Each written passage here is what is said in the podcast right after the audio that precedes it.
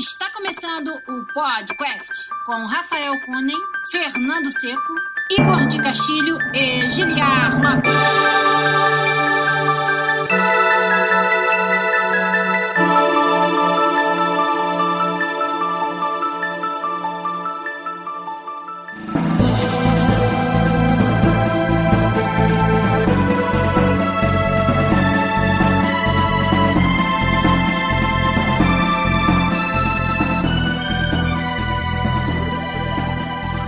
Podcast na área, galera! Estamos de volta mais uma vez nesse que é o único podcast onde você conversa em português com profissionais da indústria de videogames internacional. Eu sou Giliar Lopes, produtor dos games da série FIFA, aqui na Electronic Arts em Vancouver, no Canadá. Comigo aqui do lado, meu amigo programador na EA Vancouver, do Canadá também, Fernando Seco. E aí, Fernando? E aí, tudo bom? Ó, galera, só tô olhando pro lado porque agora eu tô com usando tecnologia de ponta, chamada aí, monitor. Chegou na casa do Fernando, tecnologia de dois monitores, hein? Pois é, porque eu acompanhar o chat e o Discord ao mesmo tempo enquanto a gente grava, pra eu ser o sidekick do Giliari. Olha aí. Nós estamos aqui hoje, Fernando e eu, pra fazer o episódio 302 pra vocês. A gente ia contar com um terceiro quester, mas ele dizem aí os rumores que teve diarreia explosiva. Não pôde aparecer. Dizem os rumores, né? No prédio do lado do Giliari olha tem uma fumaça verde saindo da Uma janela. fumaça marrom saindo. Mas diz ele que talvez possa se juntar a nós no meio da gravação. Não sabemos ainda, mas fica como, como surpresa pra vocês. Enquanto isso, o que, que eu posso fazer? Estamos eu e Fernando aqui pra segurar esse rojão, né, Fernando? Segurar essa pemba aqui Pemba. no episódio de O hoje. que que é pemba? Ué, carioquês, cara. Pra órgão reprodutor masculino. Tá, entendi. Fernando tá com a camisa do Impact Montreal, ou Montreal Impact, olha aí, que time, Que falta impacto, time, né? time pujante. O time chama impacto, mas não tem impacto algum, né? Então vamos nós começar, né? Só nós dois por enquanto, o episódio 302 do podcast. Vamos lá.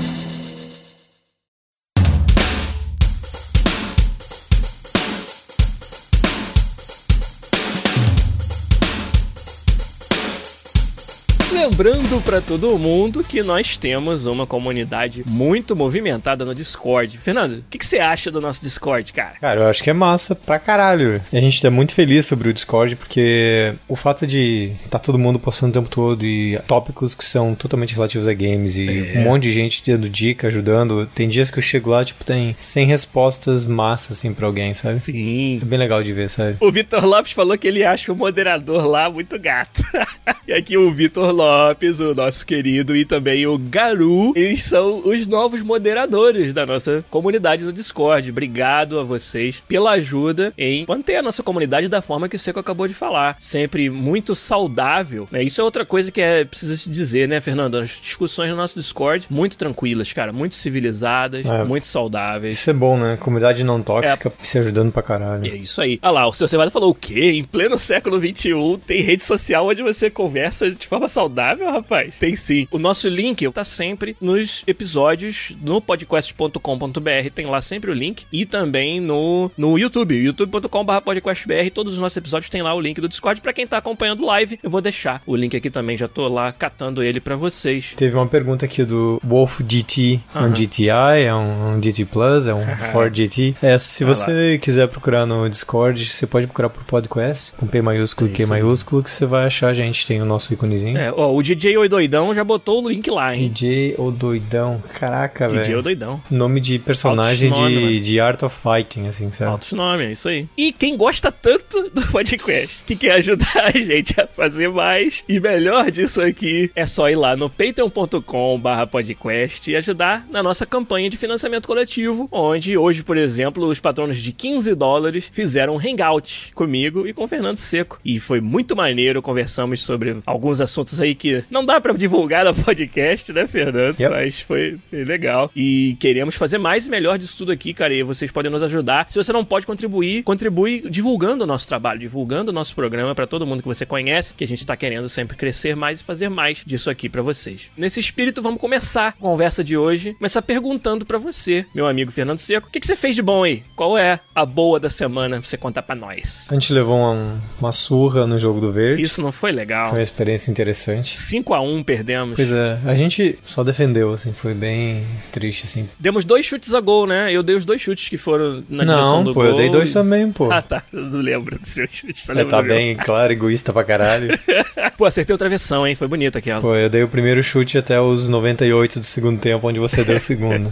Foi interessante. É, eu tava jogando um jogo Metroidvania pro Switch. Aham. Eu vi o pessoal jogando no Games with Gold, lá no escritório, eu achei massa. Mas é o tipo de jogo que eu gosto de jogar em handheld, assim. O nome do jogo chama hum, Momodora. Bem interessante, assim. Ele tem um pouquinho de história e é aquela velha coisa do Metroidvania. Você vai abrindo, vai abrindo caminhos diferentes. Uhum. Tem save path, daí tem umas brincadeiras, tipo, que lembra Metroidvania, mas eu acho que lembra mais contemporâneo o jogo Souls, que é, você pode atravessar um caminho todo, abrir umas portas e salvar de novo, e aquele caminho fica aberto pra você. E você é uma priestess que tá enfrentando um monte de espírito e você surra os inimigos com uma folha. Com uma folha, olha aí. É uma Você folha. Dá tapa, dá tapa com a folha. É bem, pior que é bem gratificante. E aí você tem o arc flash também, aí você vai ter um monte de outros poderes. E- então a jogabilidade é um platformer 2D, é, né? side-scroller, plataforma. Lembra um Dead Cells, É assim? um Metroidvania 2D, né? É difícil comparar com Dead Cells, porque é muito, Dead Cells é muito único no, no jeito que ele, Uhum. que ele apresenta. Mas é bem difícil. O feedback e o input é bem bom, sabe? Eu achei bem legal. E é bem pixel art. Então, recomendo. Ah, eu baixei o Dr. Mario novo pro. Doutor Mario ou Mario Maker? Não, Dr. Mario Ah. pro iOS. A Nintendo lançou o Dr. Mario bem casual pra iOS. Cai no mesmo bucket, talvez, de Candy Crush e outras coisas. Então não é o mesmo, a mesma jogabilidade do Doutor Mario? Não, é, é similar, mas não é mesmo. Só em vez de as pílulas caírem e você brincar como Tetris, na verdade você empurra elas de baixo pra cima na direção que você quer, sabe? Entendi. Mas o esquema de combo é o mesmo. Eu comprei o Dr. Mario em todas as plataformas que eu tenho desde o Nintendinho, Que sabe? você gosta de dar dinheiro pra Nintendo. Esse jogo eu não sei, cara. Não te pegou. Não me gusta assim, sabe? Por quê, cara? Cara, por enquanto, até onde eu joguei, ele não tem o,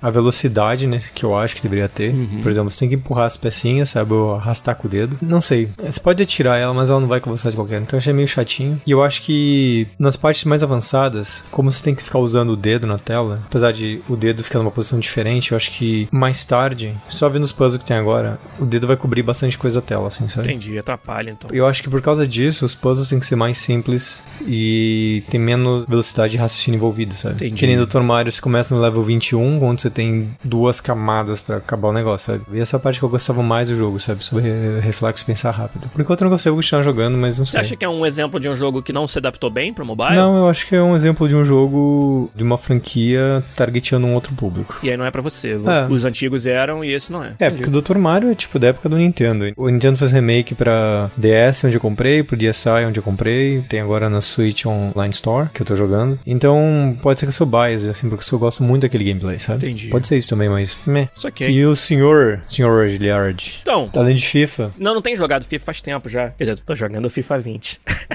Porque a gente tá finalizando o jogo. É, conta pra ninguém. E em casa eu, eu voltei a jogar uma trilogia que, cara, tem que recomendar pra todo mundo. Porque que trilogia de jogos foda que quase ninguém jogou. Que é a trilogia Zero Escape. Tô jogando de novo porque entrou em promoção na PlayStation Store. O Vitor Lopes falou que já sabia qual era a trilogia. Acho, não sei se seria de Vigão essa, não. Mas tudo bem. Zero Escape é um- uma trilogia de visual novels, jogos onde a jogabilidade é muito pequena, muito pouca. Tem puzzles de escape the room no meio da história, mas a moral da parada é uma visual novel. O que é inovador sobre a série Zero Escape, ela começou com o 999, o apelido do jogo, né? Nine hours, nine persons, nine doors. Ou alguma combinação disso aí. São nove pessoas, nove horas, nove portas, né? E aí o segundo foi o Virtuous Last Reward e o terceiro é o Zero Time Dilemma. E essa é a trilogia Zero Escape. E o que é inovador sobre ela é que todas as histórias dos três jogos, eles têm múltiplas branches. Então você vai tomar decisões no meio da história que vão te levar para um lado dessa árvore de possibilidades. E aí dentro da mitologia do jogo, eu não vou querer dar spoiler sobre a história porque esse jogo é sobre a história, mas dentro dessa mitologia do jogo, você pode descobrir coisas em um branch que vão te dar resposta para puzzles no outro branch que você não teria como resolver. Então o jogo, na verdade, não é sobre você terminar a história, porque você vai terminar um branch, e tem, assim, vários finais. O, o 999, que é o primeiro, tem seis finais, e os outros têm muito mais. Onde a moral não é chegar em um final, mas sim achar o final melhor usando combinações de informações que você encontra no caminho de todos os finais. Então vai ter vários finais que vai dar muita merda. Tipo, final ruim pra caralho. E aí você vai aprendendo coisas em cada uma desses caminhos pros finais pra você poder destravar o final principal do jogo. E esse processo processo, como ele é todo não linear, você pode, dependendo das decisões que você toma, você vai para direções diferentes, você vai descobrir coisas em ordens diferentes, e por isso que faz ser tão interessante. O processo de você ligar as peças do quebra-cabeça na sua mente é muito interessante. E para mim é uma forma muito foda de contar histórias em games de maneira diferente, sabe? E, e eles fizeram isso não só uma, não só duas, mas três vezes em três jogos. E cada um desses trouxe novas mecânicas nesse meta-jogo que é navegar a árvore de possibilidades da história. Que esse aqui é o, o interesse do jogo. É navegar a árvore de possibilidades da história. O resto que você faz ali, as conversinhas e resolver os puzzles de Escape the Room, são detalhes. E é muito legal você ir montando o quebra-cabeça na sua cabeça do que, que aconteceu. São, obviamente, jogos com um mistério muito grande, algo assim que no começo nada faz sentido, né? O 999, por exemplo, nove pessoas sequestradas dentro de um lugar que parece um navio e tem umas portas numeradas de 1 a 9 que tem determinadas regras sobre quem pode abrir qual porta e ir para qual pedaço. E aí você vai tomar essas suas decisões são nesse sentido. Ah, qual grupo que vai para a porta 2 e qual grupo que vai para a porta 6. Tem várias combinações. Aí uma combinação te leva numa direção da história, outra combinação te leva na outra. Dependendo de quem for na porta 2 com você, o que vai acontecer lá dentro da porta 2 vai te revelar pedaços diferentes da história. Então você vai jogar múltiplas vezes essa parte de ir na porta 2 com diferentes companheiros. E aí nessa, um companheiro vai te falar uma parada que você não sabia, na próxima playthrough você vai saber disso. E aí você vai falar pro outro companheiro e tal. Então, isso é que é o interesse da parada. O Rafael Santos falou que é a porta dos desesperados. É isso aí. É muito maneiro, cara. O jogo é todo sobre você navegar essas possibilidades. E eu recomendo, cara. O Rod Lima perguntou se o jogo é exclusivo. Eu joguei no DS, depois no 3DS, eu acho que o terceiro é pro 3DS. Mas agora, essa semana pelo menos, tava em promoção na PlayStation Store, na loja do PS4. O remake, que já são jogos antigos, do 1 e do 2, e o 3 já não é tão antigo assim, tem ele lá também. Na verdade, são dois produtos. Um é o 1 e o 2 no mesmo jogo, né, no mesmo produto, e o 3 separado. Eu comprei esses dois produtos, terminei o 1, o 999, e vou pro Virtuous Last Reward, lembrando assim, e descobrindo detalhes que eu tinha esquecido ou que eu não sabia da história, sabe? Muito legal. Cara, altamente recomendada a série Zero Escape. Eu sei que a galera do Jogabilidade,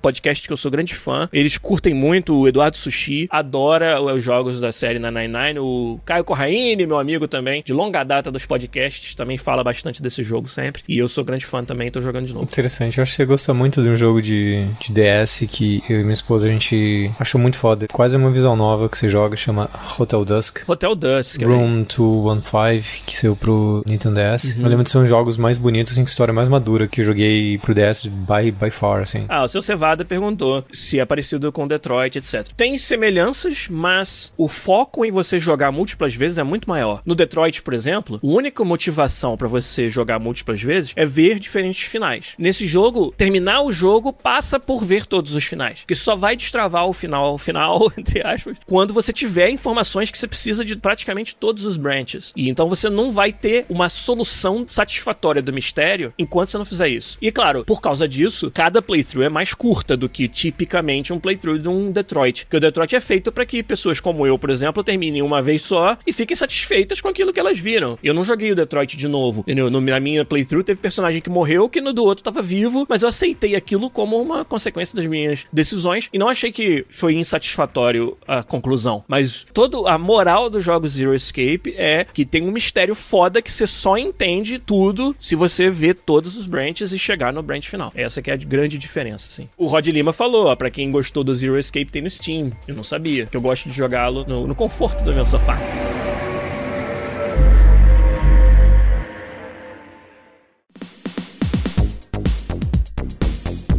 Fernando, estávamos nós então ontem, né, conversando sobre o que a gente ia trazer no episódio de hoje. Você deu uma sugestão muito interessante sobre o que, que você quer falar hoje, Fernando Seco. A gente fez o episódio 300 há dois episódios atrás e uma coisa que. O Rafa chegou bem na hora do bagulhetes. Ah, Vamos então, ele. então é nós.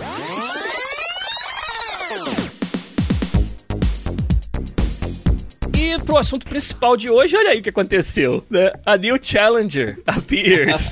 Rafael Kuden se junta com a gente aqui pra falar sobre um assunto que o Fernando trouxe pra nós, sugeriu pra gente. Fernando, sobre o que a gente vai falar hoje por quê? Minha sugestão é falar de jogos de mobile e a grande razão, eu acho que depois de nove anos de podcast, ou 300 episódios, o jogo de mobile mudou tanto comparado com o que era quando a gente começou, que era joguinhos 99 centavos. Sim. Que agora são tipo AAA, high quality products com muitas empresas high-end fazendo jogo para mobile e sendo completamente um bicho diferente, assim, sabe? Eu acho que nada uhum. na indústria mudou tanto nos últimos nove anos quanto isso. Depois do episódio 300, eu achava que era um assunto super valioso a gente falar, sabe? Sim. Tem da gente do podcast que trabalha com mobile, a gente trabalhou em alguns mobiles que são talvez os grandes referências da indústria para jogo é, de celular. O Rafa contou a última vez que ele teve aqui até sobre, né, quando a gente falou sobre os melhores e piores momentos da carreira, né, no episódio 300. Um dos momentos que o Rafa destacou foi um jogo antes da época do iPhone, né? Foi o jogo Capitão Galactic, né, Rafa, que você trabalhou então. O Rafa tem uma, uma experiência bem profunda nessa área. O Igor também, pô, vai fazer falta aqui porque ele tá trabalhando num jogo praticamente AAA para mobile, mas para quem não sabe, o Igor avisou semana passada, ele tá no Brasil com a galera da Bethesda fazendo recrutamento, olha aí, em São Paulo, de potenciais novos colegas lá pra Bethesda Game Studios em Montreal, um evento das empresas de Montreal que tá acontecendo lá em São Paulo essa semana. Rafa, quer contar pra gente, você que navegou nessa indústria em três continentes praticamente, né, e muitas empresas, como é que você vê a evolução dos jogos mobile de quando você começou a trabalhar com eles até agora? Cara, é totalmente diferente, né? Quando eu comecei era jogos mobile era ou eles eram um, menos de marketing, assim, né? Fazia sair um filme, saía, lançava um joguinho no celular, ou era tipo joguinhos de passatempo ali, ah, eu tenho um celular, pô, que legal que tem esse joguinho aqui pro celular que eu posso jogar, sabe? Eles foram evoluindo tanto, assim, que hoje em dia a gente tá chegando num nível que tem mercados, por exemplo, mercado na China, as pessoas jogam mais celular do que console e PC. Uhum. O celular é a plataforma de jogos deles. Pra gente, a outros tem um Xbox, outro tem um Playstation, mas ou então é a PC Master Race, né? É, pode crer. E celular é mais um, um, aparelho do lado, assim, né? Que se tu tá, sei lá, na fila do dentista, lá esperando o dentista ou esperando o ônibus, tu joga um pouquinho. E hoje tá virando cada vez mais uma plataforma melhor. E a qualidade dos jogos mostra isso, sabe? Sim. Claro que ainda tem e ainda vão ter os joguinhos passatempo, joguinhos hyper casual, né? Super casuais. Isso vai existir para sempre porque a, a, plataforma facilita isso. Mas tá cada vez abrindo mais espaço para jogos cada vez mais elaborados. E uma coisa que limita, né? Que tem limitado é o poder da, da plataforma, o que ela é capaz de fazer, né? Isso limita muito Sem que tipo de jogos a gente pode entregar. Isso tá cada vez menor, cada vez menor. E com o Stadia vindo, o processamento não vai ser mais no, no coisa. Jogos para celular vai mudar o paradigma do que, que é. Sim. Sabe, o jogo para celular. Jogos para celular vão ser feitos que tu pode jogar de qualquer jeito, sabe? Como a gente falou antes, já que o teu celular vai ser só um display, uhum. como é a tua TV, como é o teu computador, sabe? Então, eu acho que vai ficar ainda mais blurry essa linha, né? Vai ficar mais borrada essa linha do que, que é um jogo de celular, que é um jogo de console, Sim. conforme a tecnologia vai evoluindo de streaming e a tua celular vai ser só um display. Assim como vai ser tua televisão, assim como vai ser teu computador, sabe? Então eu tô bem curioso pra ver como é que a gente vai chamar, né? Hoje, quando tu fala jogo de celular, automaticamente na tua cabeça tu já, já sabe mais ou menos o que, que é. É verdade. Ah, se tu fala, se tu fala, sabe, vou pegar uma IP, Splinter Cell. Ah, pra qual plataforma? Tu fala, ah, é pra celular. Ah, então tu já sabe mais ou menos como é que é o jogo. sabe que não é aquele Splinter Cell que tu joga com Sam Fisher, sabe que vai ser um joguinho de puzzle, sabe? Outro vai ser um joguinho. Um Splinter Cell Go. É, exatamente. É mais ou menos, tu sabe mais ou menos o que esperar, sabe? E eu acho que essa linha vai ficar cada vez mais tênue e tu não vai poder distinguir, sabe? Porque não vai ser para celular, vai ser Splinter Cell existe, sabe? Então eu prevejo, pelo menos, que daqui cinco anos a não vai existir mais essa distinção, sabe? De jogo para celular, jogo para console, sabe? Celular vai, vai virar um, um display como qualquer e vai, a gente vai estar ilimitado no que pode fazer nele. O que, que você acha, Fernando? Interessante. Concordo muito com coisa que ela falou. Mas eu acho que só uma coisa que não concordo é a gente já tem uma ideia do que é o jogo para celular. Que eu acho que quando falar em jogo para celular, os jogos de celular, eu tô achando que eles estão tão variados que é muito difícil encaixar num estereótipo atualmente, né? Mas eu acho que uma grande característica dos jogos de celular é que eles são feitos para usar bastante do seu tempo, sua atenção, e eles precisam de menos input do que, em geral, um controle precisaria. Talvez não diria menos input, mas eu acho que o controle de, de personagem não é talvez tão punitivo, ou eles têm alguma mecânica que facilita a jogabilidade celular. Eu acho que essa era a grande coisa que tinha problemas no começo para celular, todo mundo reclamava do input. Até que alguém inventou o Infinite Run. Flappy Bird. Não, Infinite Run, daí tá. você vê até, por exemplo, o Mario rolando com Infinite Run, isso num jogo foda, com todos os valores da Nintendo, com uma jogabilidade foda, replay velho foda, e sendo uma mecânica que nasceu para celular, sabe? Uhum. Que é o Infinite Run. Eu enxergo assim também, Fernando. Talvez o exemplo do, do Google Stadia, do celular como um display, ele seja talvez um, uma funcionalidade a mais que o seu celular vai poder ter, mas não significa que vão deixar de existir. Eu não acho que seja isso que o Rafa tem dito também. Não. Jogos que são feitos para rodar no celular, pensando no input próprio, porque a gente sabe, como o Seco falou, uma das grandes dificuldades é o input, né? enquanto que no Google Stadia você vai precisar do controle do Google Stadia Stage, etc. Mas o que faz sentido que o Rafa falou é que vai legitimizar cada vez mais o celular como uma plataforma onde você entrega entretenimento, seja ele com o apoio de um Google Stage ou seja ele standalone. O que eu vejo também é que hoje em dia, sabe, como existe essa limitação do que, que tu pode rolar no celular, tem essa expectativa né, do que tipo de jogo eu tenho no, no, meu celular. É claro que tá cada vez mais evoluindo mais e essa desculpa né, de que é um jogo para celular cada vez é menor, né? Sim. A qualidade dos jogos do celular tá cada vez maior, cada vez empurrando essa barreira. E como com o Stadia tu vai poder rodar qualquer tipo de jogo no, no, no celular, não vai mais existir esse negócio de, ah, eu tô jogando, sei lá, Candy Crush. Porque, ah, é o único tipo de jogo que eu posso jogar no celular assim. Sabe? Isso não vai mais ser verdade necessariamente. Então o que, que vai acontecer? Vai, vai empurrar a competição. Tu vai estar competindo com uma outra gama de jogos, sabe? Então é como o senhor Cevada falou, o modelo é outro, sabe? Para celular também. É. Faz total sentido isso que ele falou, no, no sentido de que as pessoas que jogam para celular, né, normalmente não jogam quando estão em casa, sabe? Jogam on the go, porque essa é a facilidade do celular que as outras plataformas não têm. É. Posso tirar do meu bolso, pau, imediatamente jogar, sabe? Se essa barreira não existir também para qualquer outro tipo de jogo, então a competição vai ser diferente. Que vai empurrar os produtores e desenvolvedores de celular para atingir esses nichos também, se eles quiserem, sabe? Se for o mercado deles. Assim como, por exemplo, hoje tem jogos que são feitos para PC. Por exemplo, RTS, tipo, é muito melhor de jogar no PC, sabe? E tem gente que, ah, não, FPS não se joga em console, porque é horroroso de jogar com controle, sabe? Então algumas pessoas dizem, mas tem gente que joga FPS no console, mas tem gente que diz que, que não, é um absurdo, que FPS é feito para mouse e tá acabado. Então acho que o celular vai, vai se tornar cada vez uma delas, sabe? Esse tipo de jogo é melhor para o celular, sabe? Um Candy Crush, tu vai jogar com controle como? É, pode ser. É muito melhor com, com touch. Tem vários jogos que são feitos para isso e não, esse não vai para lugar nenhum, sabe? É um jogo tipo Cut the Rope. Como é que tu vai jogar ele com controle? É. sabe? É feito para esse tipo de input no, no touchscreen. Então, esses jogos não vão a lugar nenhum e acho que vai ser só mais um. Vai ficar mais difícil de dizer a diferença de, de qual é a plataforma em termos de, de produto. É, eu acho que um gênero que me fascina. Alguns gêneros me fascinam, mas talvez os que mais me fascinam, que eu acho que funcionam muito bem em dispositivos de toque, é RTS e algum tipo de turn-based. É. Eu lembro de ter jogado o Baldur's Gate quando saiu pro iPad e eu fiquei chocado quão fácil era jogar comparado com o PC. Uhum. Baldur's Gate Enhanced Muito Edition. mais, muito mais natural. Foi muito mais natural, assim, foi ridículo. De eu não conseguir largar a porra do iPad ficar jogando noites e noites, porque era tão gostoso o feedback, o input, sabe? Tipo, você não tinha que clicar no negócio, você clicava com o dedo onde você queria, você mandava as ordens, você estava menu com o teu dedo. É como se aquele jogo fizesse mais sentido, sabe? Naquele dispositivo. Até mesmo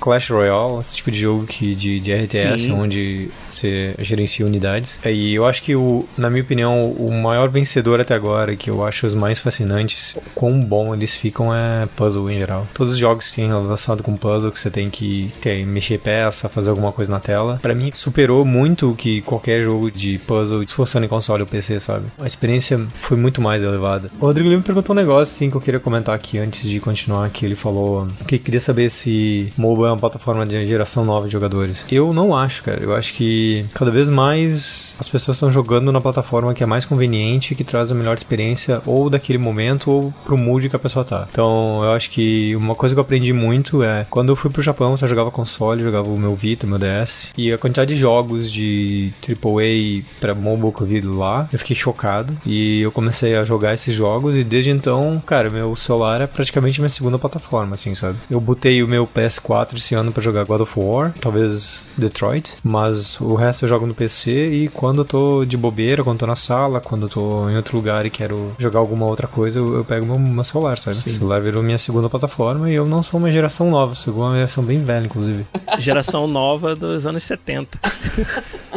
Mas aí, voltando ao outro ponto, eu acho que já existe um, uma característica de jogo, que né, o Rafa falou, mas eu acho que o quanto eles elevaram desde o começo da época do mobile, que no começo, quando o joguinho deu 99 centavos, que era o Cuddy Hope, Angry Birds, que era a grande coisa que existia no mundo, e hoje você olha, você vê Clash Royale, você vê Candy Crush, você vê todos os jogos de gachapon do mercado asiático com, às vezes, 40 mecânicas de farming, com valor de produção ridículo, com cutscene de anime, com voice totalmente voiced over. É evolução assustadora. É, ridículo. Particular. Você joga mobile, Julián? Muito pouco, vou dizer. Ainda não encontrei a killer app, eu acho. Ainda não encontrei o jogo que vai me capturar para sempre. Eu não sei, cara, porquê, mas no, no, PC e no celular, esses jogos de grinding, eu sinceramente tô tendo cada vez menos paciência para eles. E isso fala o cara que joga FIFA Ultimate Team. Não, eu ia falar, inteiro. né? O cara que fica fazendo grind no FIFA. É, não, mas já tá explicado. Você já faz todo o seu grinding, você não quer compartilhar time de grind, né? É, talvez seja por isso. Eu acho que esse era um ponto que até eu ia trazer e, e faz um gancho bem legal, que é o recurso que todos esses jogos competem para ter é o tempo do jogador. Então, por isso que um Fernando que já dedica muitas suas horas para um Puzzles and Dragons, para um jogo vir tomar o Fernando do Puzzles and Dragons para si, é uma coisa difícil. Você precisa ter muita qualidade. Da mesma forma, eu jogo, digamos que seja o FIFA Ultimate Team, mas não vem ao caso qual é o jogo. Isso aí que vai ser o tema, eu acho. Quanto mais a plataforma deixa de ser divisor de águas das pessoas, quanto mais você pode jogar tudo em todas as plataformas, que com o Google Stage isso começa a acontecer, e com o avanço tecnológico dos celulares isso começa a acontecer, acho que a grande disputa vai ser pelo tempo das pessoas. E não lembro qual de vocês dois que citou que essa competição é o que vai fazer a qualidade subir pra caramba. Foi o Rafa que falou, né? Porque justamente você não vai ter mais barreiras para jogar o Splinter Cell fodão em qualquer plataforma que você queira, logo os outros jogos que querem competir por aquele tempo tem que ter esse tipo de experiência, senão não vai ter chance, né? É, e tem um negócio também que tem tipo de jogadores diferentes para tipo de plataforma diferente. Por exemplo, eu e o Seco, nós dois jogamos bastante jogo de celular, mas jogos totalmente diferentes. Olha Por exemplo, eu, o Seco, o Seco joga mais os, sei lá, vou chamar aqui, não é um termo de verdade, mas aqueles jogos ativos, em que ele tem que abrir o celular e ficar ali jogando, né? É, é um jogo que ele, que ele toma a concentração dele por aquele tempo, seja uma dungeon do Puzzles and Dragons, chegou num ponto que ele para, que é um modelo mais tradicional de jogos, como a gente conhece, né? Gente para, a gente seta uma milestone, vai jogar, vou jogar, joguei o suficiente e parei. Eu já prefiro jogos mais aqueles timing que tu entra, ah, bota o meu trenzinho para entregar coisa, bota o negócio para craftar, fecho, pronto, volto daqui duas horas, ah, terminou o meu craft, meu trem chegou, sabe? Manda outro trem, começa outro craft, fecho. Ou vou para outro jogo, ou deixo o celular e vou fazer outra coisa. Você consegue jogar 4, 5, 6 jogos diferentes Sim, forma, né? e quase todos os meus jogos são assim, sabe? Eu acho uhum. que, sei lá, 75% dos jogos do meu celular são assim. Alguns jogos, os jogos mais ativos, né? Eles não me prendem por muito tempo. Eu jogo, pô, massa, massa, massa. Daí, uma hora, sem saber porquê, sabe, eu não volto mais pra ele. Porque tô jogando outra coisa já.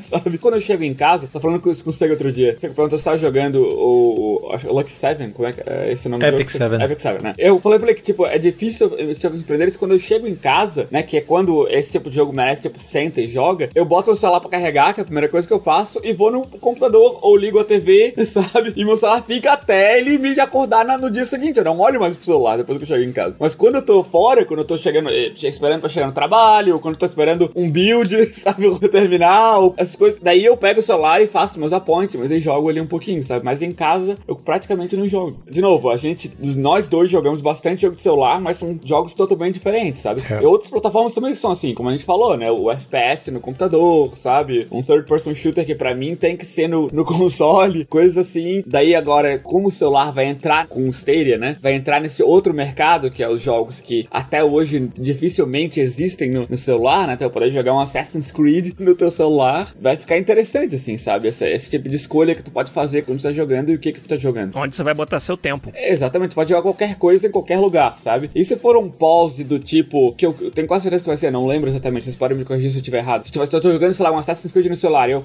boto ele pra dormir, quando eu ligar ele de novo, ele vai estar exatamente no lugar em que eu tava, sabe? Ele não tem esse negócio de, ah, tem que esperar um save point ou caraca, não, ele vai começar exatamente onde eu tava. Ou seja, eu posso estar tá jogando pequenas partes desses jogos no mesmo time slot que eu estaria jogando um jogo de trenzinho de appointment, sabe? Então essa competição pelo tempo, como tu falou, vai ficar muito interessante, assim. Como eu falei, eu, eu acredito muito que, tipo, o celular ele tem o seu próprio nicho, tem jogos que só fica bom no celular e eles vão continuar existindo. Exato. Então o mercado é muito grande, sabe? Todo mundo hoje em dia tem um celular, sabe? Quem não tem é o diferentão. Isso. Porque tá, o normal é todo mundo ter celular. Então esse mercado para jogos exclusivos vai existir para sempre, mas vai ficar interessante que a gente vai poder escolher jogar qualquer coisa em qualquer lugar. Então, jogos para celular, eu acho que vai ser um termo que a gente não, não vai mais usar da mesma forma como, como usa hoje, sabe? Sim. Como assim jogo para celular? É jogo para televisão, é. sabe? Como assim jogo para televisão?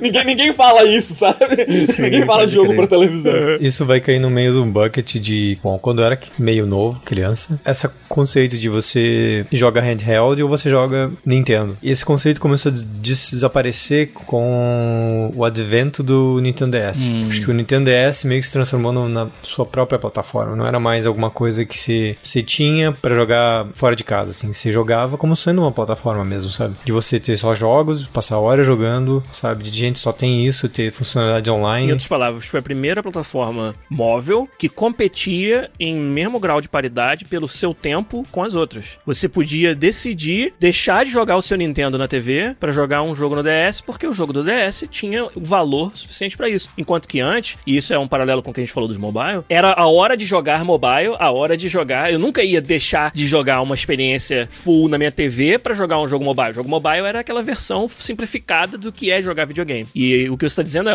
para você o DS foi a primeira vez em que essas duas coisas competiam pelo mesmo tempo e não por tempos diferentes. É, eu acho que o DS meio que setou a barra, sabe? Para isso, pela qualidade dos jogos. Sim. Para mim, quando, por exemplo, o PS Vita, apesar de muita gente não gostar, eu acho que o Vita trouxe muita coisa que eu queria, inclusive virou a minha plataforma principal por dois ou três anos, assim. Eu jogava a maior parte dos meus jogos no Vita. Talvez esse foi o Switch para mim, sabe? Que transformou. Não existe para mim mais o momento do console, o momento do PC, o momento do celular, o momento do Nintendo Switch, sabe? Para mim agora é aonde tem a experiência que eu quero curtir no momento. Inclusive, jogando Switch na cama, por exemplo. Sim. E, joga e jogando Epic 7 na mesa da sala, sabe? Que é uma coisa quase que oposta do que você pensaria. Você jogaria o celular na cama e o Switch na sala, né? Daí assim, eu acho que junto com essa coisa de ser a sua plataforma primária e trazer bastante valor, eu acho que isso fez com que, pelo menos para mim, tivesse esse mind switch de tipo, eu acho que jogo X de mobile traz mais valor por hora para mim do que esses jogos todos aqui. Sim. E as razões são essa, essa, essa e essa, sabe? Por exemplo, uma coisa que me atrai muito em jogo de celular que eu gostava muito e eu descobri isso por tabela, que é eu adoro criar meu time e enfrentar challenges que esse time. Um exemplo derivado disso é meu time no Baldur's Gate, meu time no Neverwinter Nights, meu time no Mass Effect 2, meu time no Dragon Age, onde você monta o time. Seu time agora no Puzzles and é, Dragons. Ou no Epic 7, que o Epic 7 pra mim foi aquela coisa tipo, porra, tipo, tudo isso de RPG com história, personagens, uhum. background, sabe? Relações entre personagens, relações entre mundos, todo esse valor agregado no celular, sabe? Isso me catou muito rápido, assim, por ter todos Sim. esses fatores, assim, sabe? Uhum. Então, não acho que, como o Rafa tá falando, tem tantos gêneros diferentes para pessoas diferentes no, no mobile que, pelo menos para mim, eu descobri esse nicho que existe, uhum. que é uma coisa que eu realmente gosto, sabe? Inclusive, persona, sabe? Conhecer pessoas, gerar relação, conhecer mais sobre aquela pessoa, entrar em dungeon e matar, é uma mecânica dessa que funciona muito bem em celular, sabe? Verdade. O que você falou é justamente o momento em que essas plataformas elas estão nesse nível de paridade em que disputam o seu tempo. Uma pessoa como você que gosta de otimizar o uso do tempo vai ter esse tipo de raciocínio agora. Qual jogo, e aí em todas as plataformas que eu possuo, tá me dando mais valor ou mais entretenimento pelo tempo que eu gasto? E isso cada vez mais vai ser a decisão a ser tomada, eu acho, para as pessoas. Já é assim quando você fala de jogos free to play, onde o recurso dinheiro, pelo menos para começar o jogo, foi eliminado. E aí passa a ser quem que consegue me conquistar, me cativar mais rapidamente para me convencer que vale a pena gastar meu tempo ali, né? E no futuro talvez dinheiro, mas o principal recurso, principalmente nessa nesse meio dos mobiles onde tem tantos jogos à sua disposição gratuitos para você baixar agora, ninguém tem mais paciência de investir tempo no jogo para ver se ele vai ser bom. Não, eu tenho que com o mínimo de investimento de tempo já descobrir se vai ser bom ou não, senão eu vou pro próximo. E os jogos descobriram isso e se se moldam para isso, para trazer o cara o mais rápido possível para dentro do seu jogo. É, essa é uma coisa que eu acho impressionante do modelo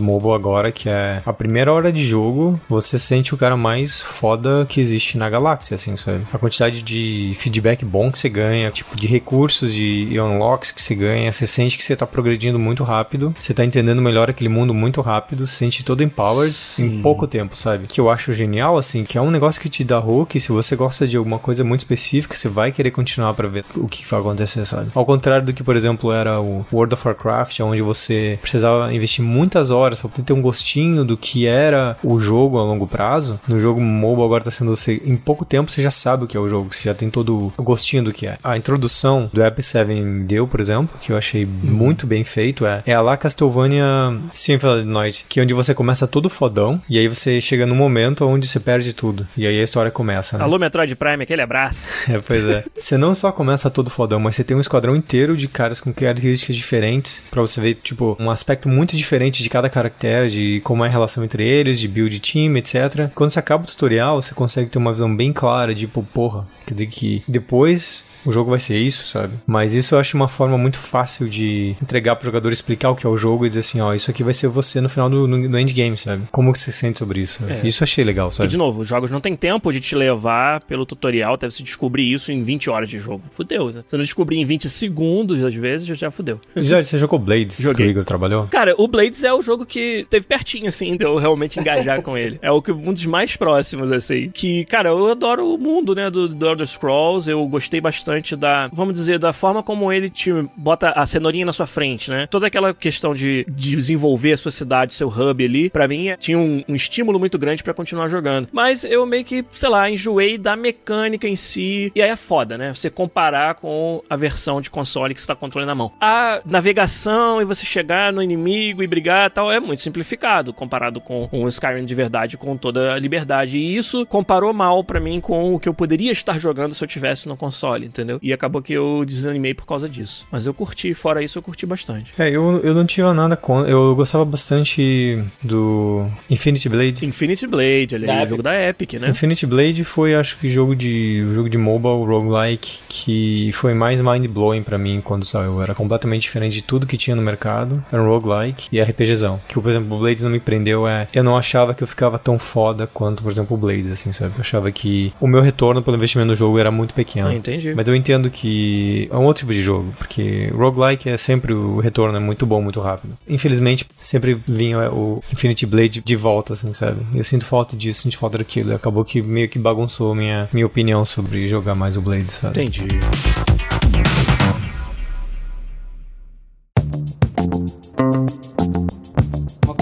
Acho interessante de jogos de celular é. Pega o exemplo da minha esposa, né? Ela, quando a gente se conheceu, ela não jogava nada de videogame. A única coisa que ela jogou na vida foi o The Sims 2, assim, sabe? Ela não é videogame, não era com ela. Uhum. E hoje em dia, se for considerar os jogos do Pokémon, ela deve jogar mais videogame do que eu. Caralho. sabe? E vocês sabem o quanto eu jogo videogame. Ela é viciada em Pokémon. Tudo que sai de Pokémon hoje em dia. Tipo, ela começou com Pokémon GO, daí saiu do Switch, ela comprou e jogou. Saiu é, Detective Pikachu pro DS, ela comprou e terminou. Os Pokémon novos que vai sair, ela já tá esperando, sabe? Que ela massa. é, joga hardcore, assim, sabe? Até terminar. Então, se for considerar isso, sabe? Entre celular e Switch e tal, ela provavelmente joga mais videogame do que eu hoje em dia. Caralho. Quando a gente se conheceu, ela jogava zero. Hoje em dia, a audiência que traz, que se não fosse celular, essa audiência provavelmente ainda não jogaria videogame. É, sim. Seria, ainda seria zero. sabe? Porque a barreira de ah, ter um console ou ter um PC que joga, sabe? Ter que comprar, ou ter que o disco, ou ter que botar o cartão de crédito, sabe? Essa barreira de entrada para videogames, lá vou ler um livro então. sabe? Sim. Como essa barreira praticamente tirou essa barreira, sabe? Tem muita gente que joga, sabe? A maioria, arrisco dizer que não tenho acesso aos números, mas a maioria da indústria de videogame que joga videogame é no celular. Então, porra, isso já é uma, uma mudança de paradigma interessante, assim, que foi um- uma plataforma que, que gerou. Quando começou o jogo no celular, antes de smartphone, né? Ninguém diria, né, o Pro Rafa Kunen de 13 anos atrás, sabe? Oh, daqui 13 anos vai ter, vai poder jogar jogos desse tipo no celular. E rir da tua cara tu falar Claro. assim, sabe? Então, daqui 5 anos, sabe? É impossível saber o que, que a gente vai estar jogando no celular É verdade. sabe? Ainda mais com uma nova plataforma, digamos que seja o Stadia, sabe? Que vai tirar algumas dessas limitações para tu tomar de decisão, sabe? De sei lá o tipo de mercado que vai existir pro celular. Um exemplo que a gente já consegue talvez dar um glimpse, né, uma, uma visãozinha do futuro é o que o Fortnite fez pra indústria. né? Olha aí. O fato de ele ser meio. É quase que fosse um stage, né? Uma plataforma agnostic. E você pode escolher contra quem você quer jogar. E o fato de que boa parte do mercado joga em celular e não se importa, sabe? Se a plataforma primária deles e eles não querem ser competitivos, não querem ser o melhor, eles não querem ser streamers, eles só querem pegar um negócio, jogar o que tá todo mundo jogando, se divertir e jogar com os amigos deles, sabe? Dar as risadas deles e move on. Isso mostra que as coisas que você tá falando do stage, etc., cada vez provam mais o ponto, assim, de que a hora que isso chegar, sabe? Não vai mais importar qual a plataforma que você jogar, sabe? Importa que tipo de experiência você vai querer ter, sabe? Você vai querer sentar, se Isso, a dedicar. qualidade da experiência. É. Tenho uma história bem interessante, o Rafa tava falando da, da, da esposa dele. Tava do meu pai. Eu dei um iPad pra ele e eu instalei um jogo chamado Dots. Que é só de conectar a bolinha, assim, sabe? Daí um dia eu fiz um score e mandei pra ele, assim, dei share, né, pra ele. No outro dia ele me respondeu sabe? Com um score mais alto, assim. E a gente ficou fazendo isso, cara, durante, tipo, dois anos, assim, Olha sabe? aí, rapaz. E até que ele parou de brincar, assim, ele me mandou um score, assim, tipo, que você tem um minuto pra fazer bolinha, sabe? O máximo que tinha feito, tipo, era 380, assim, sabe? Um dia ele mandou um screenshot do jogo, tipo, tinha 587. Aí eu falei assim, tipo, você tá de sacanagem. Daí de noite eu liguei pra ele assim, como assim, sabe? tipo, a nossa regra não usa cheat, não usa power-up, sabe? E aí ele falou assim, não, então, eu descobri uma técnica. Ele começou a explicar que ele descobriu técnica, tipo, porque o dedo no na tela do celular tem um certo atrito. Ele começou a usar talco no dedo pra diminuir o atrito. Cara, Olha ele criou tudo. você criou, Cara, Fernando. Velho, ele criou todo um sistema de como fazer o negócio o mais eficiente possível. E, cara, tipo, jamais, assim, eu, eu- um dia que eu decidi, tipo, hoje eu vou bater esse score, passei, tipo, quatro horas tentando, e, tipo, cheguei em 480, suado, assim, e falei, é impossível. O que ele fez é impossível pra mim, mas é muito legal, tipo, que o Rafa tá falando, gente que nunca jogou, jogando, e não só jogando, virando hardcore, assim, sabe? Pode ser que, se você olhar no, no ecossistema inteiro, tipo, ah, não é tão hardcore quanto um Counter-Strike, mas se você olhar o que o cara tá fazendo naquele ecossistema, tipo, é super hardcore, sabe? Sim, Isso foi muito divertido, assim, sabe? Ver isso acontecer, Que sabe? espertinho seu pai.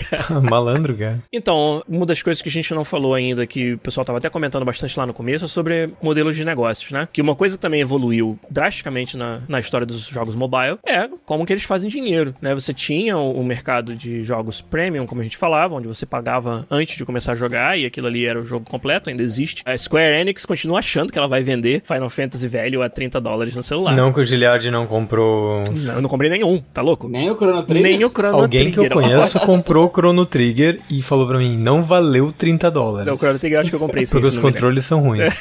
uma coisa que evoluiu pra caramba, né? E hoje a exceção é quando você cobra algo upfront, né? A regra é o jogo ser gratuito pra começar. E aí, acho que a gente já falou bastante sobre como é que funcionam esses modelos de negócios, sobre advertisement ou microtransações. Eu queria perguntar, como que vocês acham que evolui nesse quesito o jogo mobile, principalmente pensando em que ele vai cada vez mais disputar o mesmo recurso de tempo com outros jogos. Vocês acham que o free to play é a resposta pro futuro visível nosso ou como é que vocês pensam no modelo de negócios? Cara, isso não, não muda, sabe? Vai ter esse nicho sempre, assim. Vai ter esse nicho que a barreira de entrada, de, de ter que pagar alguma coisa pra jogar alguma coisa que o trem sabe o que, que é ainda, essa barreira sempre vai existir. A não ser que tenha algum pass do tipo que eu acho que é o iPhone, né, que vai ter, que tu paga um fee, tu pode jogar aqueles jogos exclusivamente na plataforma deles. Ah, a não ser que tu tenha alguma coisa assim, sabe? Que essa barreira que eu posso jogar, experimentar, jogar o que eu quiser, sem custo algum. Esse modelo de negócio vai existir, né? Pra esse loop que tu tem que ter, sabe? De uma sessão de jogo pequena, que me deixa voltar, jogar um pouquinho, parar, jogar um pouquinho daqui a pouco. Mas mesmo isso tá mudando um pouco, sabe? Os jogos mais hardcore pra celular estão conquistando cada vez mais mercado, no sentido que não é re- necessário ter uma, uma sessão de 3 minutos mais como era, sabe? Hoje em dia tem cada vez jogos mais populares que, que não importa. O que vai acontecer, até porque tem cada vez mais jogadores, é expandir pra mercados diferentes, modelos de negócios diferentes, sabe? Não vai ser todo jogo pra celular, tem que ter uma sessão de 3 minutos, tem que ter monetização, tem que ser free to play, tem que ter um pacote a 99 centavos e outro a 99 dólares. E essas regras acho que vão, vão se diluir mais um pouco, não, elas vão ser mais tão necessárias. Vai ter jogo que vai continuar sendo free to play exatamente como ele é, e vai ter jogo que vai cobrar 80 dólares no celular, sim, porque é isso que o jogo é, sabe? E eu acho que vai cada vez mais virar só, como eu falei antes, só mais uma plataforma, sabe? Celular. Não vai ser só aquela coisa, ah, celular, então tu já sabe o que vai ser mesmo o que é. Tá ficando cada vez mais diferente, né? De ser menos previsível. Vai, vai ficar cada vez mais, vai ficar cada vez mais a, a plataforma, tanto que é, tu só joga isso no celular, e vai se tornando uma plataforma como ela é só mais uma, como se fosse a tua televisão, sabe? Então, em termos de modelo de negócio, não faço a mínima ideia do que, que vai acontecer. Uma, uma coisa que eu percebo que antes tava todo mundo usando, por exemplo, eu uso Apple, então todo mundo usava a Apple Store pra vender jogo, que é um modelo muito semelhante que o Steam fazia por muitos anos. E pra jogo de celular você tem que usar a plataforma da, da distribuidora, você não tem escolha, então você tem que passar ou pela Android ou pelo Apple, então você não tem escolha. Mas a parte de exclusividade é uma coisa interessante, porque, por exemplo, os jogos maiores que eu já joguei, todos eles são multiplataforma, cross-platform ao mesmo tempo. E eles trabalham com microtransação. Então eu vejo que a chance de um jogo desses grandes ser exclusivo é muito pequena, Muito porque pequeno. o revenue que eles fazem é ridículo. E, e sem falar que é um, um- um mercado onde é muito acirrada a competição dessas plataformas. Se você for dar uma prioridade para um iPhone, Cara, esquece mercado latino-americano, onde é um número absurdo de Android. Aí você vai dar prioridade pro Android, pô, o iPhone tem uma galera que é muito fiel, que nunca vai trocar o iPhone pelo Android. E iPhone gasta mais dinheiro, porque tem iPhone que gasta mais dinheiro nas apps também. Olha aí, ó, ó o entendido falando, né? então, cara, é muito difícil você tomar uma, uma decisão de exclusividade nesse meio mobile, porque você vive e morre pela quantidade máxima de pessoas que têm acesso ao seu jogo, que estão são potenciais instaladores do seu jogo. Isso aí é, é um dos números mais importantes, é maximizar esse número, né? Uma coisa que eu percebi que não sei se é um efeito similar ao de console, mas como não tem reviews oficiais de jogos de mobile, eu acho que o feedback da comunidade, quanto mais plataformas tiver, é o que mais faz a diferença para esses jogos. Então, Até tem, você até tem sites especializados em, em review para mobile, mas não tem o peso. De, Não é. não, não tem o peso. A comunidade reage diferente, sabe? Exato, de, é. de console e PC é muito mais o review, é tudo. Eu sigo esses jornalistas que- É, que, me dão é. review. Celular é tão fácil eu pegar e eu jogar eu mesmo. Baixo o jogo aqui, jogo e deu, sabe? É, eu não vejo, sabe? Eu que sou da indústria, não leio review de jogo de, de celular. Quase não existe. Eu pego eu mesmo e jogo. A não ser que o jogo seja pago e se for, tipo, acima de 5 pra 10 dólares, daí eu vou ver um review, porque eu tenho que eu tô botando dinheiro E nele, mesmo né? assim, Então- cara, todos os jogos pagos upfront que eu joguei nos últimos, sei lá, 5 anos no celular foi indicado por um amigo. Nenhum aconteceu de eu ir atrás sozinho. É muito diferente essa dinâmica. Mas eu acho que user reviews, não só o pessoal faz review, os jogadores, mas o review dos certos tipos de jogos é muito spot on pela quantidade de gente fazendo esse tipo de review, sabe? E eu acho isso uma dinâmica bem interessante, sabe? Que as pessoas vão mais na App Store, Reddit, leem mais feedback de usuário para descobrir se vão gostar ou não do jogo, do que atrás de jornalista para descobrir se gosta mais daquele jogo. Que é quase o oposto inverso, ao contrário, na menos um, do que a indústria de console, né? É verdade. que a gente dá muito valor pro que um jornalista fala, talvez antes de fazer qualquer coisa, talvez que o Rafa falou, pelo, pelo fato de você poder pegar de graça e decidir. Eu acho essa uma, uma dinâmica que me impressiona bastante, sabe? Acho que um tempo atrás a gente não levaria a sério user reviews como a gente leva hoje, principalmente jogo mobile, porque a gente sempre achou que tinha muito troll, as empresas pagavam, tem sempre esse, esses mitos assim. Mas meus, nos, nos últimos anos, a minha experiência é de você ler o user review e se você tá olhando para aquele tipo de jogo, é muito spot on, assim, sabe? Sim. É muito parecido com a sua experiência. É, o Rafael Kennedy mencionou um negócio legal. Inclusive é a primeira vez dele aí. Seja bem-vindo, Rafael Kennedy, nosso mais novo ouvinte. Ele falou que 60 dólares é bem diferente de 10. Ou seja, é mais uma, um motivo pelo qual os reviews são tão importantes no console comparado com o mobile. É que o review ele informa a decisão de compra, no, no caso dos consoles. E no mobile não tem decisão de compra. A compra é você instalar de graça, né? Ou no máximo um valor baixo. Então a diferença é muito grande também nesse sentido. E também é onde o lado do poder muda muito, né? Quem tem o poder nessa brincadeira é muito, muito diferente. Exatamente.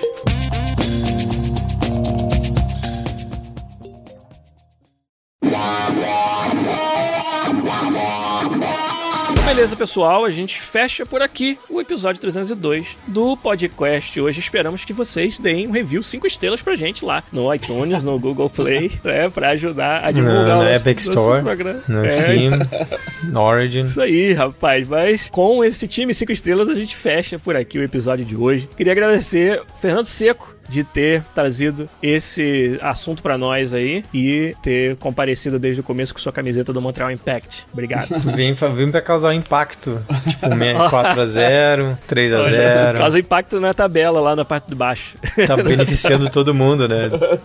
O Montreal Impact Isso aí. tá lá pra ajudar os outros. Que né? adora contribuir com, com o resto da liga. É, não é egoísta, não quer os pontos pra si, quer, quer ajudar os Altruísta, outros. Exato. Time canadense generoso pra caramba. Pô, não, não, velho, eu não quero pegar seus três pontos. Não, leva, leva. Um dia você me devolve. Um dia você me devolve. 4x0, fiz um gol. Pô, desculpa aí, gente. Pô, fiz um golzinho. Tá?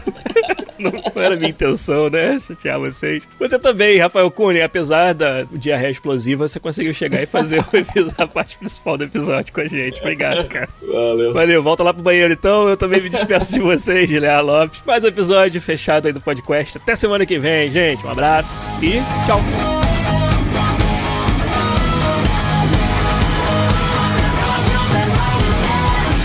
want your horror, I want your design. Cause you're a criminal as long as you're mine. I want your love. Love, love, love, I want your love. I want your psycho, your vertical stick. Want you in my room when your baby is sick. I want your love.